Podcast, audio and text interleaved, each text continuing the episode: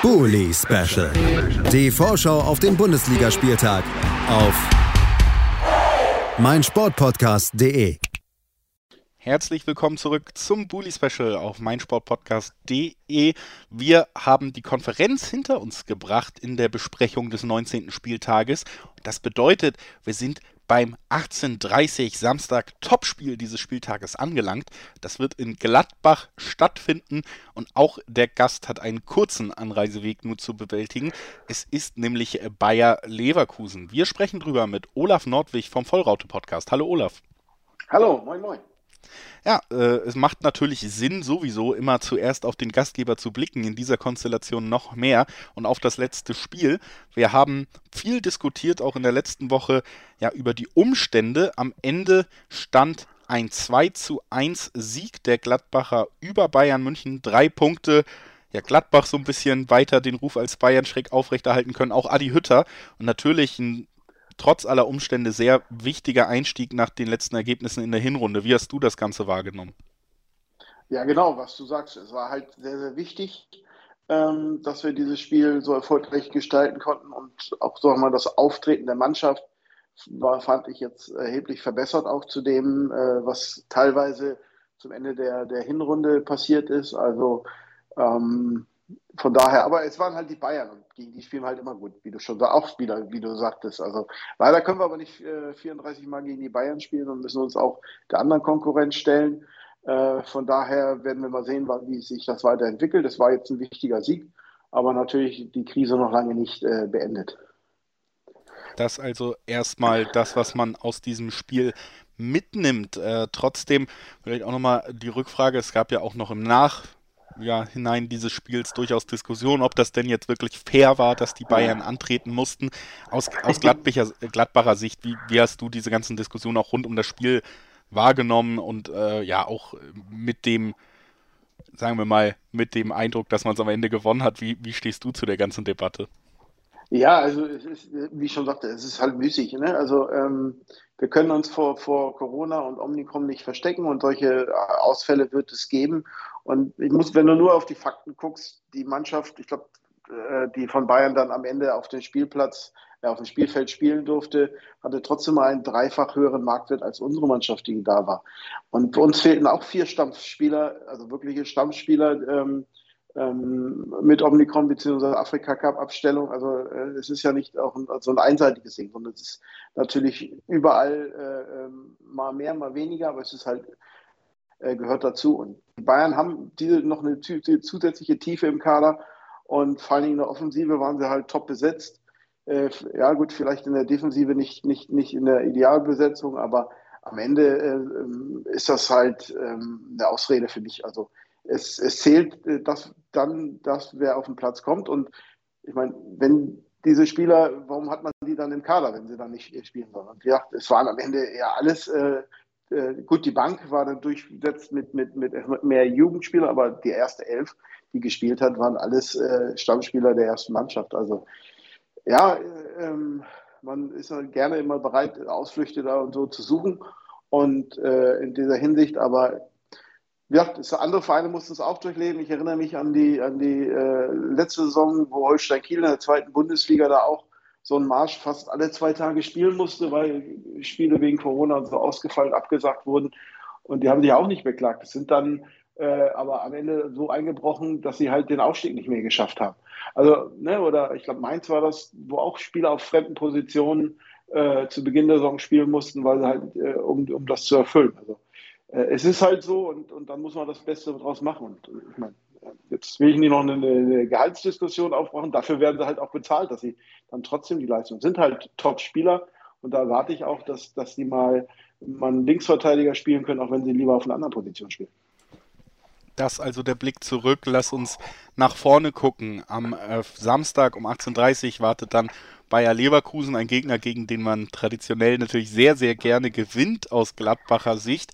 Und ähm, ja, ausgeschlossen ist das sicherlich auch nicht, denn die Leverkusener in den letzten Wochen in erschreckender Verfassung, wenn man darauf blickt, dass in den letzten vier Bundesligaspielen dreimal eine 2 zu 0 Führung noch abgeschenkt wurde. Zweimal gab es dann 2-2 gegen Hoffenheim und jetzt auch Union Berlin. Gerade gegen Union Berlin wäre durchaus sogar eine Niederlage am Ende wohl gerechtfertigt gewesen. Und einmal gab es sogar eine 5-2 Niederlage in Frankfurt, nachdem man 2-0 geführt hat. Das äh, natürlich schon ein Gegner, der gerade würde ich sagen, wenn man diese Ergebnisse im Kopf hat und diese Spielverläufe bedrohlich wankt. Also, wie blickst du auf das Spiel?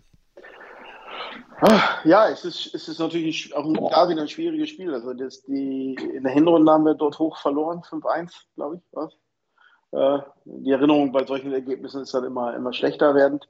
Ähm, ja, also da haben wir uns ganz schnell den Schneid abgekauft. Und natürlich hat eine Mannschaft, ähm, ähm, hat ähm, Bayer Leverkusen halt auch Qualität drin und auch ähm, sehr gute Dynamik, vor allen Dingen auf den Außen äh, die du erstmal ähm, Herr werden musst. Also ähm, klar, sie haben jetzt nicht die Konstanz, ähm, um wirklich zum, zum Bayern Herausforderer zu werden, aber vom Potenzial ähm, tolle Mannschaft zusammen. Also da hätte ich den einen oder anderen gern auch bei uns. Von daher gilt jetzt natürlich anzuknüpfen an für uns das, was wir gegen die Bayern gezeigt haben, ähm, konzentriert und aus den Fehlern äh, äh der Hinrunde zu lernen. Und, ähm, ähm, wo sie uns halt wirklich, ähm, A, natürlich mit der Dynamik, aber auch natürlich, ich sage unerwartet ähm, mit ihrer, ähm, mit der Härte ähm, den Stein abgekauft haben. Und dann müssen wir halt auch äh, das, ähm, bereit sein, das auch mal anzunehmen. Im Moment stehen die Gladbacher auf Platz äh, 12 der Tabelle.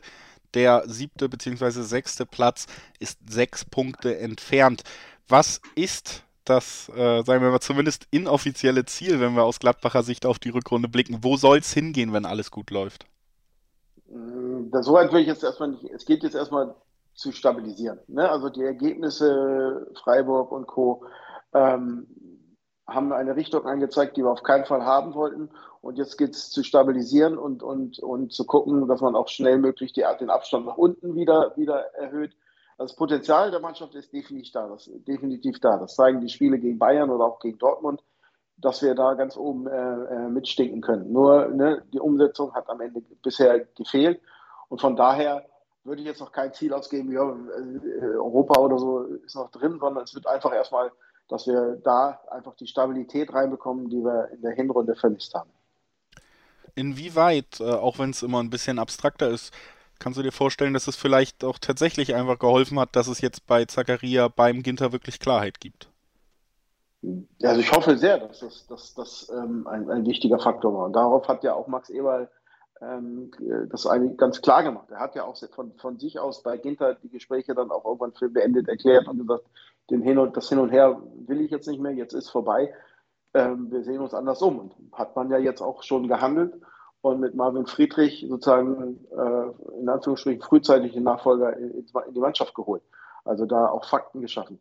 Ähm, die Leistung von Ginter, der hat ja, Zagaria war ja durch, äh, auch äh, auf der Covid-Liste äh, gegen Bayern, war, war ähm, absolut äh, nicht, dis, äh, nicht zu diskutieren. Also war ein gutes Spiel von ihm, hat er, hat er sehr gut gemacht. Ähm, vielleicht ist es auch für ihn jetzt klarer, dass er sich nicht nochmal hin und her überlegt und will ich doch bleiben oder gehe ich dann doch lieber nochmal, mache nochmal einen Schritt oder gucke natürlich nach dem Geld, ähm, was wir nicht was wir nicht mitgehen konnten, die Angebote, dass für ihn die Klarheit jetzt auch da ist, dass der Verein ihm geholfen hat, diese Klarheit für sich zu finden.